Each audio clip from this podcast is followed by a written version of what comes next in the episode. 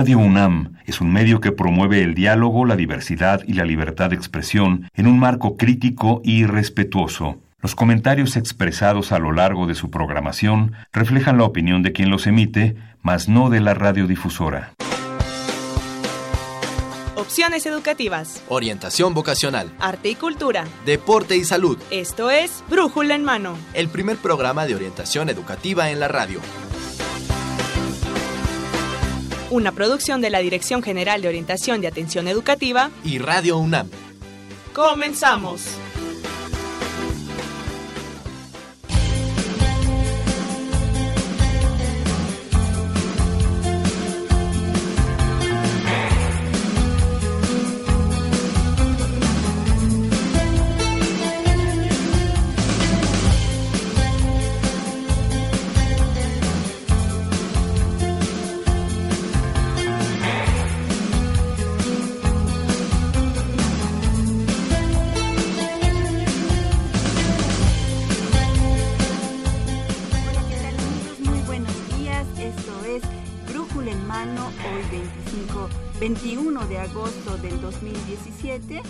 De agosto. Bueno, yo ando con las fechas un poco revueltas, pero estamos a 28 de agosto del 2017 y vamos a transmitir el programa número 1104 de este su programa de orientación educativa Brújula en Mano. Esperemos que nos acompañe en esta edición 1104 de Brújula en Mano porque vamos a tener diversos temas, le platico, vamos a hablar sobre las becas del programa Prospera para la UNAM, del coloquio del voluntariado universitario y también del taller de estrategias de escritura académica. Así es que no se vaya, acompáñenos esta próxima hora porque les tenemos mucha información acerca de becas, de servicio social y de estrategias de escritura académica. Así es que, bueno, pues también le platico, vamos a, regalar un tomo de nuestra enciclopedia de la Real Expedición Botánica a Nueva España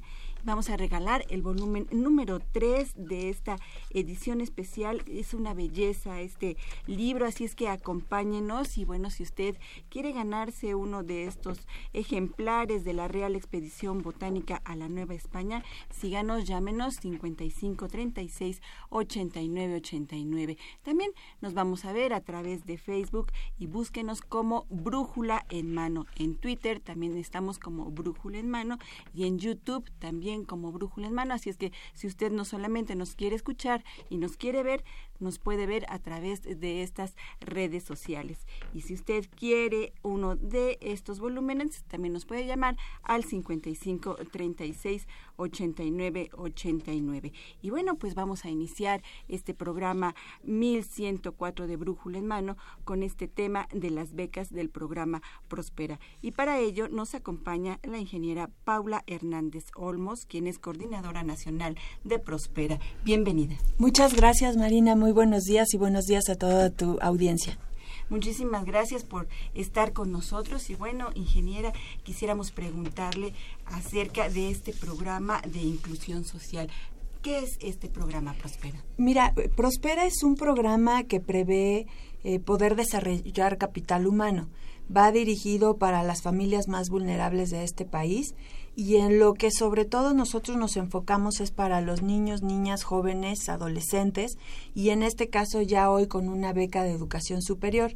La familia Prospera recibe apoyos cada bimestre que van orientados a su alimentación, a su salud y a la educación. Es bien importante señalar todos estos apoyos, sobre todo en el tema de becas, que permite, como lo ha expresado, eh, por ejemplo, la OIT, la Organización Internacional del Trabajo, es un programa que hace que disminuya el trabajo infantil precisamente porque nosotros apoyamos a estas familias en otorgar recursos que van condicionados a que los niños, niñas y jóvenes acudan a la escuela. Es un programa que además ahora lo vamos a ver. Lo vemos en la UNAM y yo quiero agradecer esta gran oportunidad de trabajar con esta importante casa de estudios, agradecerle al doctor Mauricio Reina, con quien él es director de becas y enlace con la comunidad y con quien nos hemos podido coordinar de una manera muy amplia, porque lo que queremos es de que estos jóvenes que con gran esfuerzo ellos, sus familias, han logrado concluir primaria, secundaria, media superior, que son los... Eh, orígenes de este programa, que también hoy que están eh, decididos a continuar sus estudios en educación superior, cuentan con estos apoyos. Yo quiero decirte, Marina, que en el pasado, cuando este programa tiene 20 años y el pasado, solamente uno de cada diez jóvenes del programa Oportunidades lograba tener una beca. Ahora, con la transformación que se ha hecho a partir de la administración del presidente Enrique Peña Nieto, estamos haciendo que cada joven que se decida seguir estudiando después de la media superior tenga el apoyo de este programa a través de la beca de educación superior, que estamos coordinados con la SEP, esta beca de manutención que quizás ya muchos de los jóvenes conocen muy bien, pero que el joven Prospera no podía acceder a ella por muchas limitantes, por mucha eh, distancia quizás hasta en la gestión, en sus comunidades, y el reto que esto significa pues hace que eh, sin duda un joven decida no estudiar, desafortunadamente, por falta de recursos.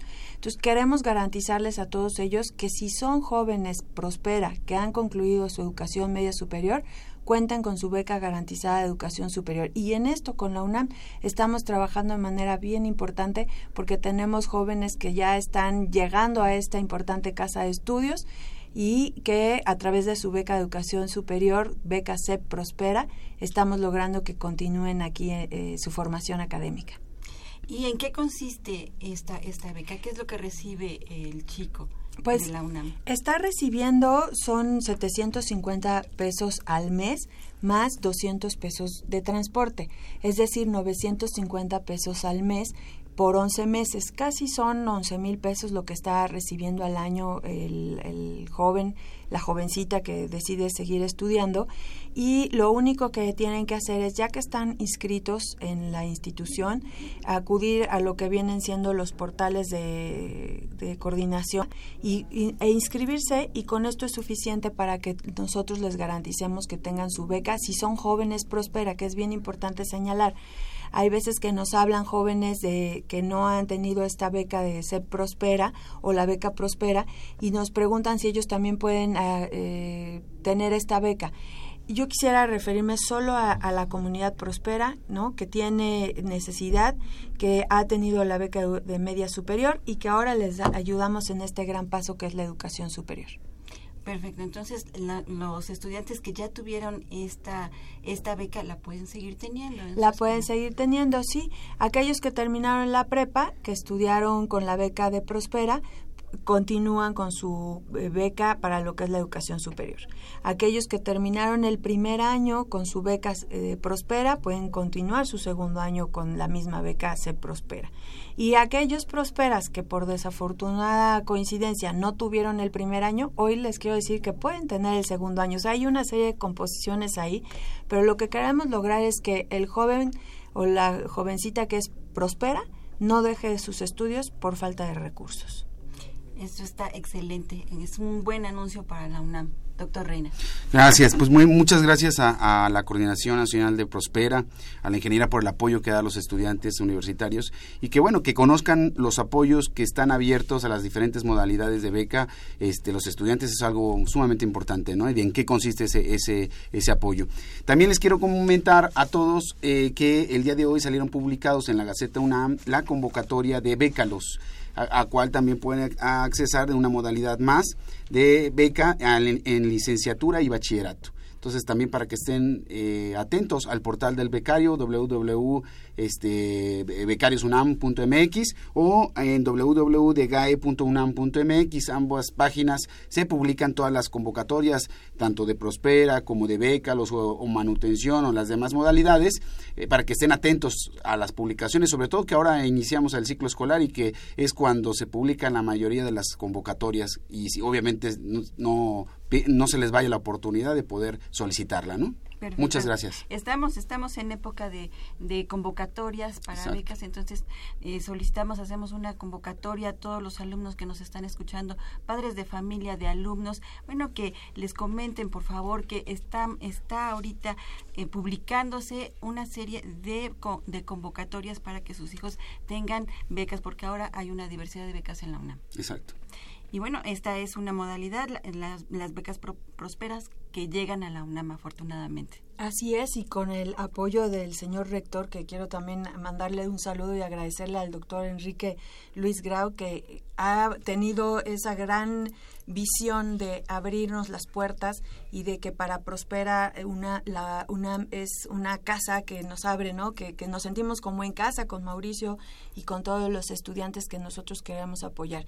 Insisto, son eh, familias de escasos recursos. Eh, Marina, yo quisiera señalarte que para que una familia en México tenga el programa Prospera es porque está por debajo de la línea de bienestar mínimo y que además tiene eh, niños y jóvenes en edades de 0 a 22 años.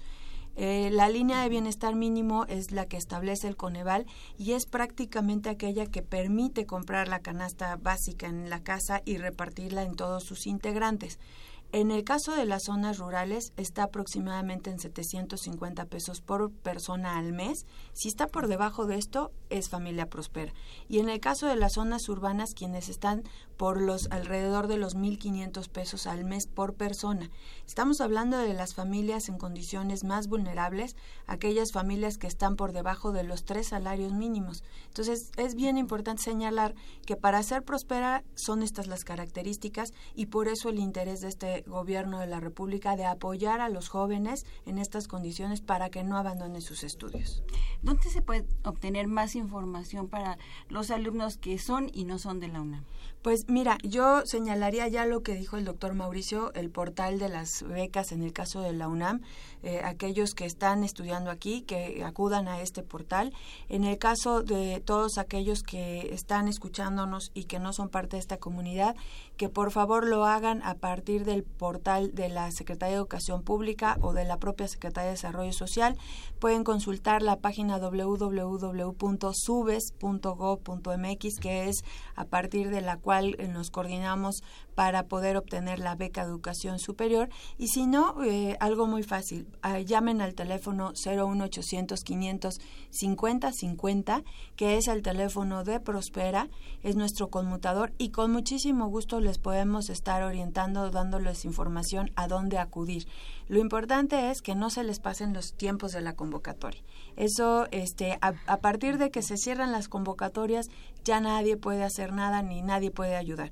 Ahorita que están abiertas hay que revisar, están convocando a partir, por ejemplo, en el caso de Subes, a partir de apellidos, de la letra inicial del apellido, hay que estar muy pendientes, hay que estar inscritos en una institución de educación superior pública ver qué día te toca y entonces ingresar al sistema. Es un sistema muy fácil y yo estoy segura que eh, para las muchachas y los muchachos, los chavos, es bien fácil esto de la computadora, el internet y estoy segura que van a poder llenar muy fácilmente esta página. Así es, repetimos el, el teléfono 01800 500 5050. Este es eh, la línea Prospera. Es la línea Prospera y www.subes.gov.mx, que es la página de la Coordinación Nacional de Becas de Educación Superior. Así es, muchísimas gracias, ingeniera. Doctor Mauricio, entonces, repetimos este, los algún teléfono o alguna página electrónica donde se puedan tener más información los alumnos. Claro, y resaltar también que estamos trabajando eh, conjuntamente con la Coordinación Nacional de Prospera para incrementar el número de becas. En el ciclo pasado fueron aproximadamente más de 2.000 beneficiados de, de esta beca de Prospera, tanto en el ámbito bachillerato como de licenciatura. Entonces, estamos trabajando coordinadamente para que se dé mayor difusión a través precisamente de estos medios y que los estudiantes se den cuenta de este beneficio. Eh, donde ellos pueden eh, ver y observar las publicaciones de las convocatorias independientemente que salen en Gaceta UNAM, ya sea los días lunes o los días jueves, lo pueden revisar en el portal del becario. Eh, vuelvo a repetir las páginas www.becariounam.mx o www.degae.unam.mx. En ambas páginas se publican todas las convocatorias. Sí que estén constantemente revisándolas y aparte tenemos las redes sociales, el Facebook de becarios, tenemos el Twitter de becarios, donde toda la información se da la difusión correspondiente constantemente de las convocatorias. Entonces, ahora sí, el que se queda sin beca es porque no quiere beca, ¿verdad? O que no está en las condiciones también de los requisitos. Así es, así es. Y bueno, algún mensaje final que quieran darnos a los alumnos, a toda la comunidad de Radio UNAM que nos está escuchando. Gracias, Marina. Eh, convencida de que la única forma de salir adelante es a través del estudio. La manera en la que a México le va bien, a la familia en México le va bien, a los mexicanos nos va bien, es a partir de la educación.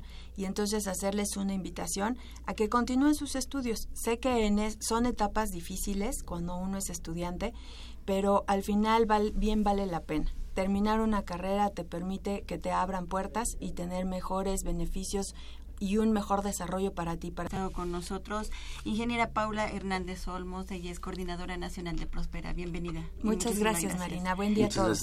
Doctor Mauricio Reina, director de becas y enlace con la comunidad en la UNAM. Muchísimas gracias. Muchas gracias, Marina, por invitación. Y bueno, pues le informamos que vamos a seguir teniendo temas acerca de becas, así es que esté muy atento. Vamos a seguir teniendo más información y los teléfonos ya sabe, 5536 8989. ¿Tiene usted alguna duda? Llámenos o escríbanos o véanos por Brújula en Mano a través de Facebook, a través de Twitter, a través de YouTube.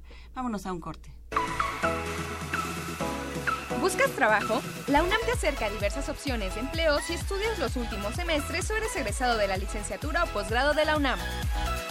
Asiste a la 17 Feria del Empleo UNAM, 2 y 13 de septiembre, de 9 a 17 horas.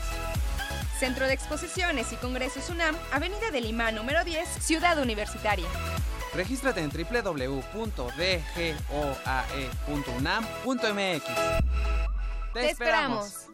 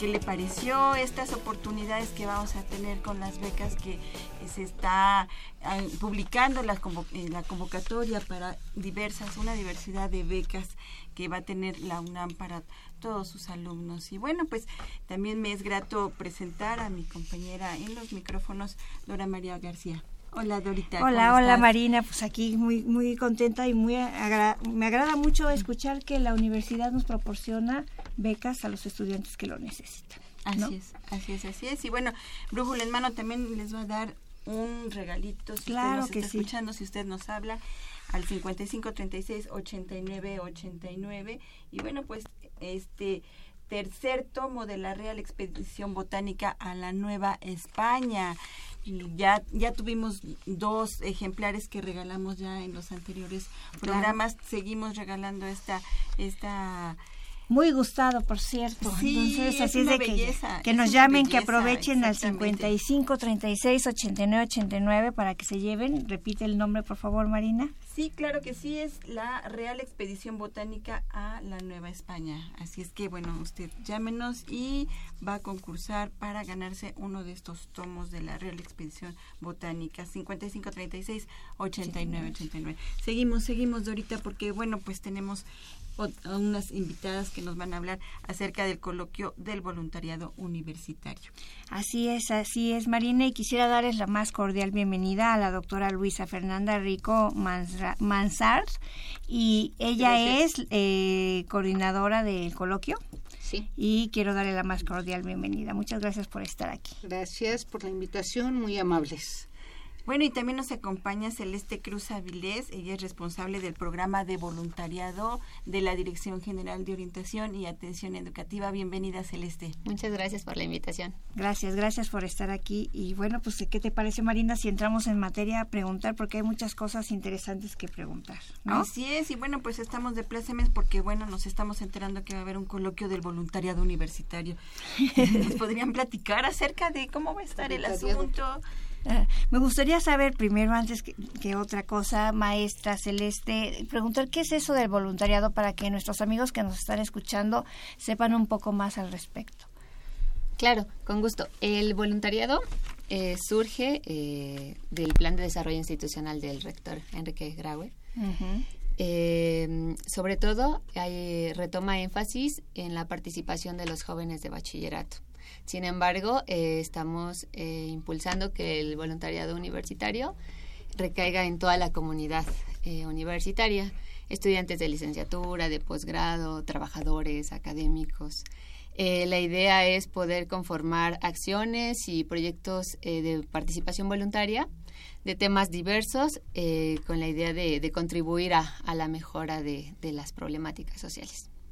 Sociales de la UNAM y del país, ¿no? Que, que es un programa súper interesante, Marina. Sí, muy noble, muy noble, pero además los hemos visto ah, este por ahí de diciembre cuando hay una feria del voluntariado y bueno, vienen muchas instituciones, organizaciones no gubernamentales para que en- las personas que estén interesadas en eh, dar algún beneficio a nuestra sociedad, bueno, pues a través de estas organizaciones lo pueda hacer. Claro, y cobra vital importancia porque ya está contemplando no solamente a la, a la población de los estudiantes, sino a todos los que pertenecemos a la Universidad Nacional, ¿no? Así es. Qué bien, qué bien. Y, y esa relevancia e importancia del voluntariado de la UNAM, eh, ¿qué nos podría decir eh, un poco más al respecto de cómo está insertado y cómo influye en la sociedad en, en- en lo general? Justamente como platicaba Marina, en, el mes de diciembre eh, festejamos a, los voluntarios, a las voluntarias. El 5 de diciembre es el Día Internacional de- del Voluntario. Ese día eh, nos acompañan diversas organizaciones de la sociedad civil donde eh, difunden cuáles son los proyectos que trabajan. Hay algunas que trabajan con la niñez, con las juventudes, con adultos mayores, con personas con discapacidad. Y los universitarios tienen eh, ese espacio para poder premarse a algunas de estas organizaciones de la sociedad civil, pero también en programas de universitarios, ya sea el programa de medio ambiente, el programa de género, bueno, ahora que es el Centro de Estudios de Género, este, son como las, las opciones que tienen ellos para involucrarse no solamente en actividades como, como a veces también eh, priorizamos administrativas, sino en actividades que, que se interactúe directamente con las personas que, que lo necesitan, con, con aquellos beneficiarios.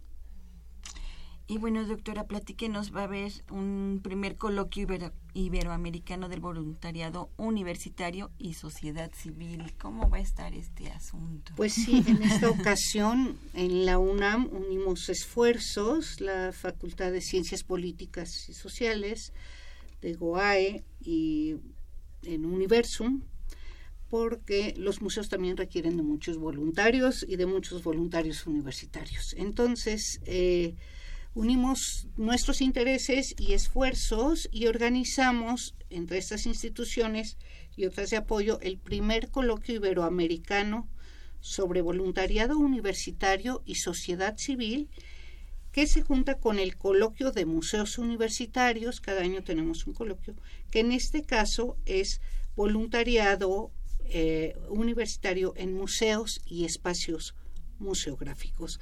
Esto para nosotros es muy importante porque queremos eh, darle muy eh, su lugar al voluntario universitario. Al voluntario universitario desde que se inscribe en, en la universidad hasta que sale de ella o incluso puede ser no nada más egresado, sino ex trabajador. ¿Por qué? Porque es gente que tiene mucha experiencia, mucho conocimiento y ama más a la UNAM. ¿sí? Y en nosotros, en los museos y espacios museográficos, cuidamos mucho el patrimonio, cuidamos mucho el patrimonio universitario y damos importancia a todos los conocimientos que se generan, que se producen a través de este patrimonio y cómo se da un nuevo patrimonio intangible. Entonces, contar con eh, voluntarios universitarios es muy importante. En este caso, eh, dos días se va a hablar de eh, el voluntariado universitario y la sociedad civil y el tercer día nos vamos a dedicar a los museos y a los museos universitarios y espacios museográficos también, como pueden ser jardines botánicos, reservas naturales, en fin. Y es muy importante, aquí participan instituciones de primer nivel, varias universidades vienen de España, de Colombia, de Brasil, de Portugal, eh, universidades en México, está la eh, la Ibero, está la NAHUAC, está la UAM, está la UNAM, o sea, hay varios eh, eh, instituciones que ya tienen camino andado en esto. Y nosotros como museos universitarios queremos entrar de lleno en este programa. ¿Qué requisitos, quiénes se pueden acercar para ser voluntarios? Porque está muy interesante, Dorita, que es ser voluntario de un museo por ejemplo, ¿no? Y que no, no necesariamente seas estudiante en activo, a lo mejor eres egresado, a lo mejor eres, eh, como nos decía la, la doctora, ex trabajadora del propio museo o, o, de la UNAM. o de la UNAM o ex trabajadora de cualquier otra institución, instancia y quiere ser voluntario en un museo con todo este bagaje cultural que tiene. Eh, bueno, inicialmente nosotros tenemos que detectar cuál es el interés de la persona, si, le, eh, si se va por la geología, por la medicina, por la historia, ¿sí? Y entonces nosotros, eh, como los museos son multidisciplinarios, podemos escoger muy bien esa área que le puede interesar a la persona. Ahora, en cuanto al ya registro y la formalización del voluntariado universitario, pues tendremos que recurrir aquí a mi compañera Celeste. A ver, Celeste, platícanos. si yo soy universitaria, soy académica, eh, o soy estudiante, o soy trabajador, ¿a dónde me puedo acercar, con quién me puedo acercar para poder ser voluntario dentro de la UNAM? Claro, actualmente ya contamos con un sitio web que se llama, bueno, www.voluntariado.unam.mx. Ese sitio alberga una diversidad de programas de voluntariado eh, donde puede consultar eh, cuáles son sus temáticas, cuáles son sus actividades, quiénes son los responsables y establecer comunicación. Y ya también eh, ponerse de acuerdo en función de la disponibilidad de, sus tiempos. Claro, sobre todo, por ejemplo, si yo soy psicóloga o si él es arquitecto, depende, depende de su nivel de interés y, de su, y también de su experiencia, ¿no? Claro. Sí, doctora este, en, en, cuanto a los eh, museos, por ejemplo, hay ya museos de la UNAM que eh, vienen manejando su voluntariado muy bien, como el Museo de la Medicina Mexicana. ¿sí? Eh, aquí lo que nosotros queremos es que varias instituciones museísticas de la UNAM se junten y tengan una liga de estos voluntarios que con el apoyo de, de, GOAE pueda establecer toda una plataforma de trabajo voluntario en muchos museos. La UNAM tiene 27 museos. ¿sí? Chicos, grandes, eh, aquí y allá. Entonces, sí queremos poner toda una plataforma de acción que ayude y sobre todo eh, promueva y difunda estos museos. Así es, así es, así es. Qué, interesante. Ahora, este primer coloquio iberoamericano eh, sobre voluntariado universitario. ¿Es solamente voluntarios hacia museos o va a haber otras organizaciones? Sí, eh, básicamente se sumaron esfuerzos. el día 30 y 31 de agosto eh, tiene lugar el primer coloquio iberoamericano sobre voluntariado universitario y sociedad civil.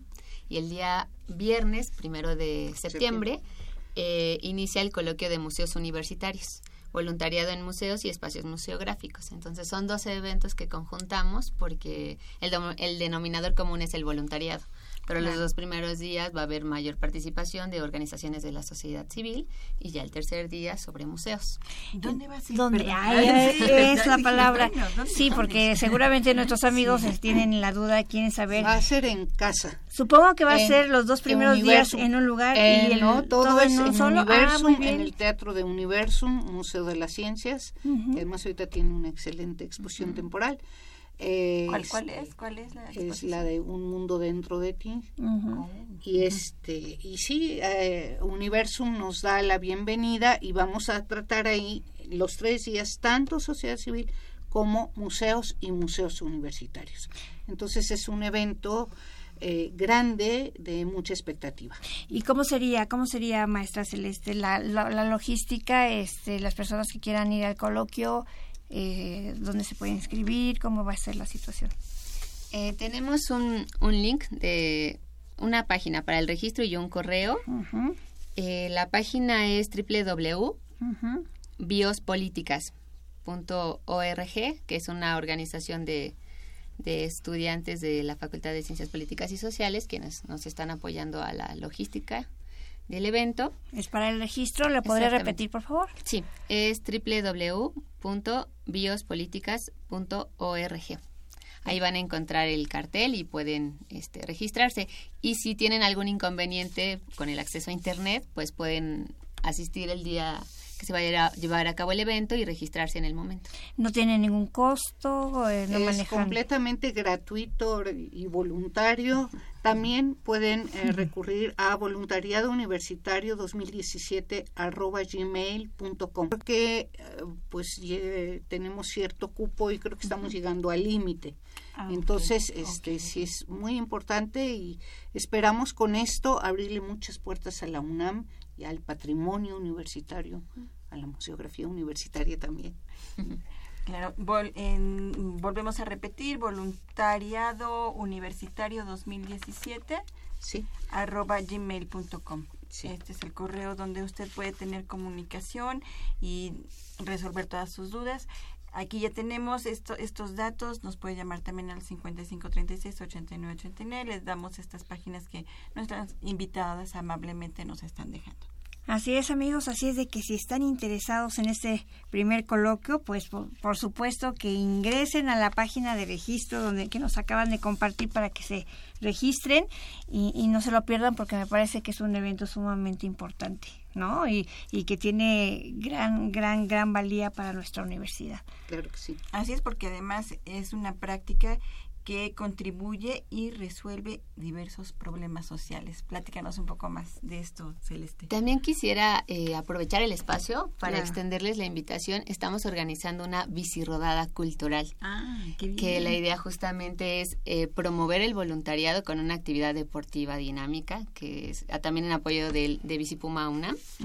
El punto de encuentro es a las 3 de la tarde en el bicicentro que está saliendo de Metro Universidad para poder registrarse, eh, recibir la bicicleta, el casco y de ahí vamos a tomar rumbo a Universum donde va a haber una breve charla eh, introductoria del museo para que después los estudiantes o la comunidad que participe regrese con más tiempo y lo visite con calma.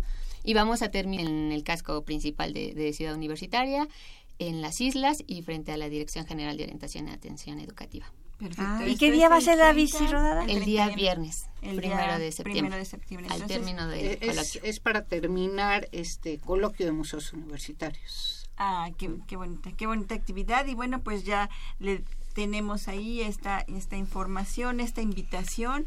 Esa parte, el, el voluntariado empieza, el coloquio empieza el jueves que es el miércoles. El miércoles, miércoles, ¿a qué hora? 30 y 31 de agosto para el voluntariado civil, el primero de septiembre para el voluntariado de los museos y terminando este evento, la bicirodada cultural que inicia en el Metro Ciudad Universitaria. ¿no? Claro, Así sí. es. Los esperamos a partir de las 9 de la mañana, 10 de la mañana. Nueve y media con registro, a las 10 traba- empezamos a trabajar de lleno.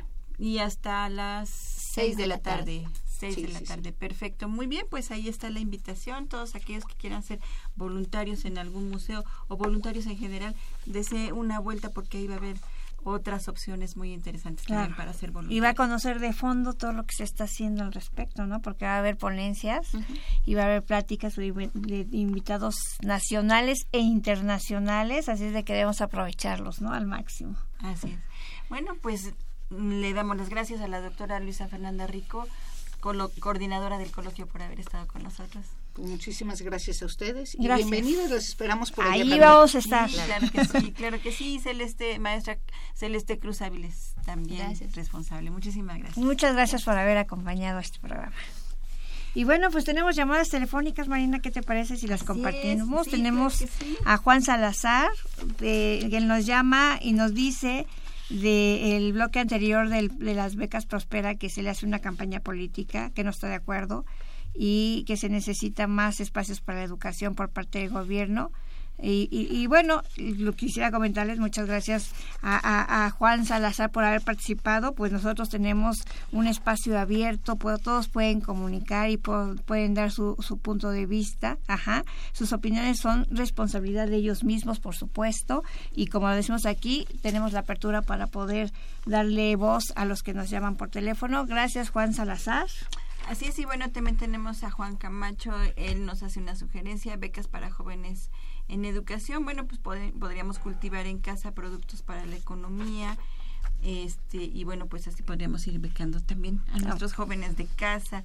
Y bueno, eh, le interesa también participar para un tomo de la enciclopedia. Le damos gracias también a Luis Alcántara por habernos llamado. Y bueno, pues vamos Y Josefina Lozada, que también está interesada por una enciclopedia, ella nos llama de, de Tlanepantla, y también Luisa Blanco, este que ah, le interesa mucho el curso de poesía de la semana pasada que comentamos aquí en Brújula en Mano. Ok, bueno, pues vamos a un corte 55 36 89 89. Siga participando por nuestro tomo de la enciclopedia de la Real Expedición. Vámonos a un corte. El primer programa de orientación educativa en la radio. Brújula en mano. Entrevistas, debates, Eventos culturales y deportivos. académicos y recreativos y todo lo que deseas saber sobre el campo de la orientación educativa. Escúchanos todos los lunes de 10 a 11 de la mañana. Por Radio UNAM 860 de amplitud modulada y en internet en www.radiounam.unam.mx. Brújula en mano, el primer programa de orientación educativa en la radio. Opciones educativas, información escolar, Becas, bolsa universitaria de trabajo, servicio social, premios y reconocimientos, formación cívica, medio ambiente. salud y calidad de vida.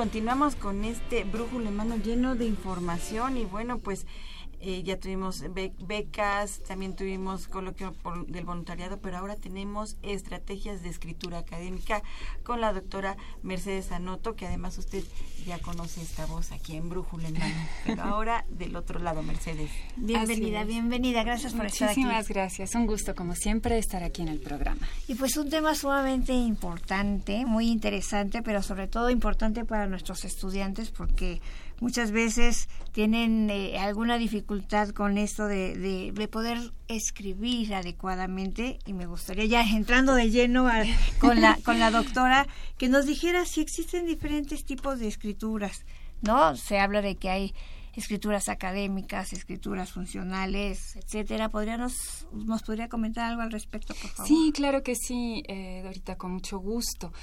En realidad existen diferentes tipos de clasificaciones de, escritura, desde la clasificación en función de los signos, ¿no? Y entonces está la escritura alfabética, la escritura a partir de ideogramas, la escritura pictográfica, pero eh, la que en realidad a nosotros nos interesaría más es aquella clasificación que tiene que ver con las escrituras vinculadas con los ámbitos institucionales, que son eh, clasificadas por autores que se han dedicado mucho al ámbito de la escritura, que son Barton y Hamilton. Ellos hablan de una escritura que es de tipo dominante, que está vinculada con las instituciones, por ejemplo, la escritura académica, la escritura que se desarrolla en el ámbito escolar, la escritura que se desarrolla en los ámbitos profesionales también, y otro tipo de escritura que se llama escritura vernácula, que tiene que ver con aquella, aquellas formas de que son de tipo más personal,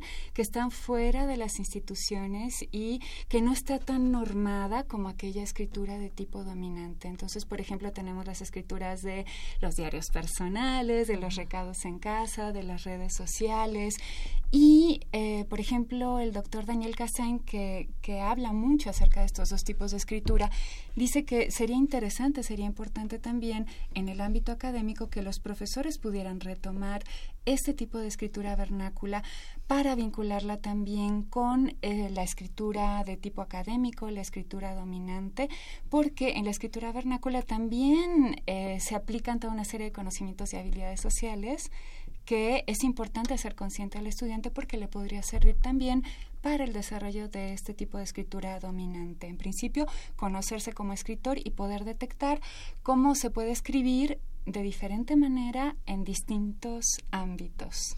Tiene su, su propia riqueza esta escritura vernácula, aunque he escuchado muchas veces, por ejemplo, con esto de las redes sociales, que los, los estudiantes empiezan a hacer como modificaciones medio raras en cuanto a abreviaturas y cosas que, que deforman un poco no la escritura en general. Sí, sí, es verdad. Con eso habría que tener cuidado y rescatar también toda esta diversidad de formas de escribir que existen y que el estudiante puede tomar conciencia para saber cómo comunicarse en estos diferentes contextos. Y bueno, existen otras clasificaciones también. sí, por Escritura personal, por ejemplo, que tiene que ver con la escritura vernácula, pero también está la escritura funcional, que es la que se desarrolla en los ámbitos laborales. ¿No? donde los escritos ya tienen una función pues también de comunicar aspectos muy muy específicos. Entonces aquí vienen los contratos las solicitudes ya muy técnicos exactamente. Y bueno está la escritura expositiva de textos que ya eh, están vinculados con la transmisión de conocimiento incluso con, con la formación porque por ejemplo los textos académicos también eh, forman parte de esta escritura expositiva y tenemos una escritura creativa, que es la que tiene que ver con eh, el desarrollo de poemas, cuentos, novelas, que tiene la finalidad pues de expresar, expresar emociones, narrar historias. Y tenemos, por ejemplo, también la escritura persuasiva, que está enfocada a convencer, ¿no? Y es la escritura que pues vemos en los anuncios publicitarios, ¿no? Vemos también en artículos de opinión, por ejemplo, y bueno, es una escritura que utiliza el lenguaje de una manera que pues busca eh, generar determinados tipos de opinión. Es importante saber estos diferentes tipos de escrituras si nos queremos adentrar más en el tema de la escritura, bueno, pues conocer esta diversidad de escrituras también nos da esta amplitud a la hora de escribir, no solamente a la hora de estudiarla. Pero bueno, es necesario también hablar de estrategias de escrituras a nivel bachillerato y a nivel licenciatura. Sí, sí, es importante hablar de estas estrategias y también sería importante hablar de la escritura en general porque la escritura es finalmente una herramienta para poder aprender valiosísima. Eh, no solo la lectura es importante, sino también la escritura a partir de la escritura nosotros podemos organizar nuestras ideas y cuando las corregimos en, en el soporte donde nosotros escribimos, llámese papel o llámese computadora, de alguna manera es eh, pues un proceso de corrección de nuestro propio pensamiento. Lo amplificamos, lo sintetizamos, lo reorganizamos y en ese sentido la escritura es sumamente valiosa. Por lo tanto, sí es importante hablar de la escritura siempre en el ámbito escolar. Hay un movimiento, surgió un movimiento muy importante que se llama Escribir a partir del currículum en los años 70 y precisamente se enfoca a esto, cómo enseñar a los estudiantes a generar textos académicos, pero también recuperar esta parte tan importante de la escritura como una herramienta epistémica en el sentido de que sirve para construir conocimiento. Ahora, las estrategias de escritura son muy, muy importantes porque, bueno, aquí un tema también que Dora maneja muy bien, la autorregulación, la autorregulación para el aprendizaje. Em, finalmente, las estrategias de escritura son recursos que le sirven al estudiante para tener un control sobre su proceso de escritura, un dominio y poder generar a partir de la escritura un proceso de aprendizaje que sea realmente significativo para el estudiante. Entonces, pues sí, sí es muy, muy importante y hablar de estas estrategias de escritura, además porque sí requieren ser enseñadas, es decir, el estudiante no las puede aprender, así como las estrategias de aprendizaje, el estudiante pues no las aprende de manera espontánea, sino que requiere pues una educación, eh, una enseñanza para poderlas aplicar de manera adecuada. Y aquí viene la presencia tan importante de los docentes para poder enseñar a escribir de manera académica a los estudiantes que, es todo un proceso que, que viene desde los primeros niveles de educación, ¿no? O que debería venir desde los primeros niveles de educación, pero tristemente luego nos damos cuenta que nuestros alumnos de bachillerato, incluso nuestros alumnos de licenciatura, incluso nuestros profesionistas, ¿no? Eh, tienen varias deficiencias en este ámbito, ¿no? Así es. Así, es. Y bueno, pues ahí me lleva esta pregunta, ¿cuáles son los problemas o qué tipo de problemas eh, tienen, eh, se reflejan se reflejan con con esta este, cuando los alumnos escriben no sí sí sí. Porque sí hay eh, problemas como muy comunes no ¿Qué, has encontrado en la práctica doctora Mercedes anoto. Pues bueno existe el problema que, que aquí a lo mejor se podría llamar falta porque hay una distinción, bueno, entre errores, me gustaría hacer esta distinción entre errores y faltas. El error sucede cuando se lleva a cabo un uso inadecuado del lenguaje escrito, pero no tenemos la información de cómo debemos escribir adecuadamente. Entonces el error se produce ahí, eh, digamos, entendido porque no tenemos ese conocimiento de cómo escribir de manera adecuada. ¿Qué sería un poco la mala redacción? Claro, ¿La claro. ortografía también? Eh, sí, a veces la ortografía, pero eh, más bien la ortografía sería falta, generalmente porque se tiene el conocimiento eh, de cómo, bueno, claro, cuando se está recién aprendiendo a escribir, pues no, son otros procesos, pero eh, generalmente pues se conocen las reglas ortográficas, ¿no? Si hablamos, por ejemplo, de pues bachillerato, universidad, secundaria, y en ocasiones por eh, descuido, falta de atención, diría más falta de atención, ciertos hábitos de escritura que, bueno, no, no se aplican esta, estas reglas y esta normativa. Eh, existen también problemas, pero ahorita, ahorita comento acerca de los problemas. ¿Cuáles serían estos estas faltas, por ejemplo, comunes que quisiera mencionar, porque además en DeGoae eh, hemos procurado hacer énfasis en ello y eh, sucede cuando se recuperan, se utilizan eh, textos de otras personas y no se hace la debida citación, ¿no? lo que podríamos llamar plagio. Y entonces... es muy importante esa parte, ¿verdad? Sí, es muy, muy importante y muy delicada y sería necesario que a los estudiantes, pues desde los niveles básicos de enseñanza, pues se les hable acerca de la necesidad de realmente si tomamos un texto de otra persona, pues reconocer que es de la autoría de esta persona, no nuestra. Porque estamos hablando de la ética, ¿no? Exacto, tiene fines éticos. ¿Y qué pasa con, con una práctica muy común de lo que se llama copy-paste, donde se generan textos a partir de contenidos de otras personas? Bueno, pues esto ocurre muchísimo. Ahora con las nuevas tecnologías eso es muy fácil de hacer. Sí, sí, y ahora ya han surgido también programas que permiten detectar contenidos que han sido publicados ¿no? en otros textos y puede determinar el porcentaje de contenidos de este tipo en un texto. y si no ha sido citado, pues entonces sí esto podría tener una sanción. Por supuesto. ¿Y alguna, alguna otra falta? Sí, bueno, están, claro, estas faltas de ortografía, este conocimiento, eh, digamos, aunque se tiene el conocimiento, pero no se presta atención en el uso del lenguaje, tiene que ver también con el hábito de la lectura. Nosotros mejoramos muchísimo la ortografía a partir de, la lectura. Entonces, bueno, aquí tenemos una situación problemática. Y bueno, me gustaría entrar un poquito más acerca de también algunos problemas que quisiera llamarles así porque tienen que ver con eh, sí, ya el tiempo. Ahí la con, la mesa y se escucha, perdón. Y que tienen que ver con muchos elementos, por ejemplo, la enseñanza, la enseñanza de la escritura.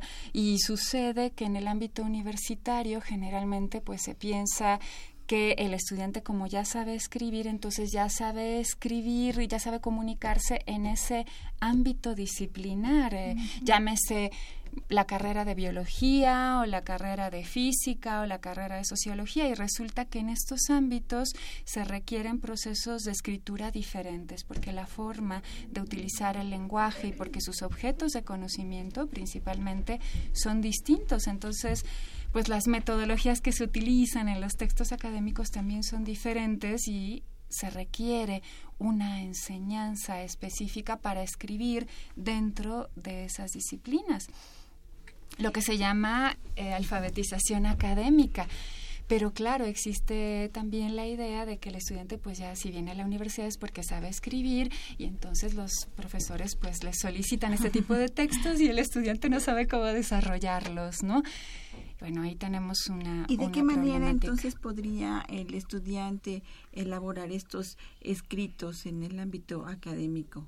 Para mejorar, por supuesto, ¿no? Claro, claro. Eh, bueno, en principio sí se requiere que el docente tenga una cierta preparación, se actualice en cuanto a esto, porque en el ámbito de su asignatura tiene una oportunidad fantástica, excelente de enseñar esta forma de escribir con los contenidos mismos de la asignatura. A veces los profesores me comentan es que pues a duras penas tengo tiempo para llegar, cubrir el programa y aparte enseñarles a escribir. No, no, no, es que se les enseña con los mismos contenidos del programa de manera integrada.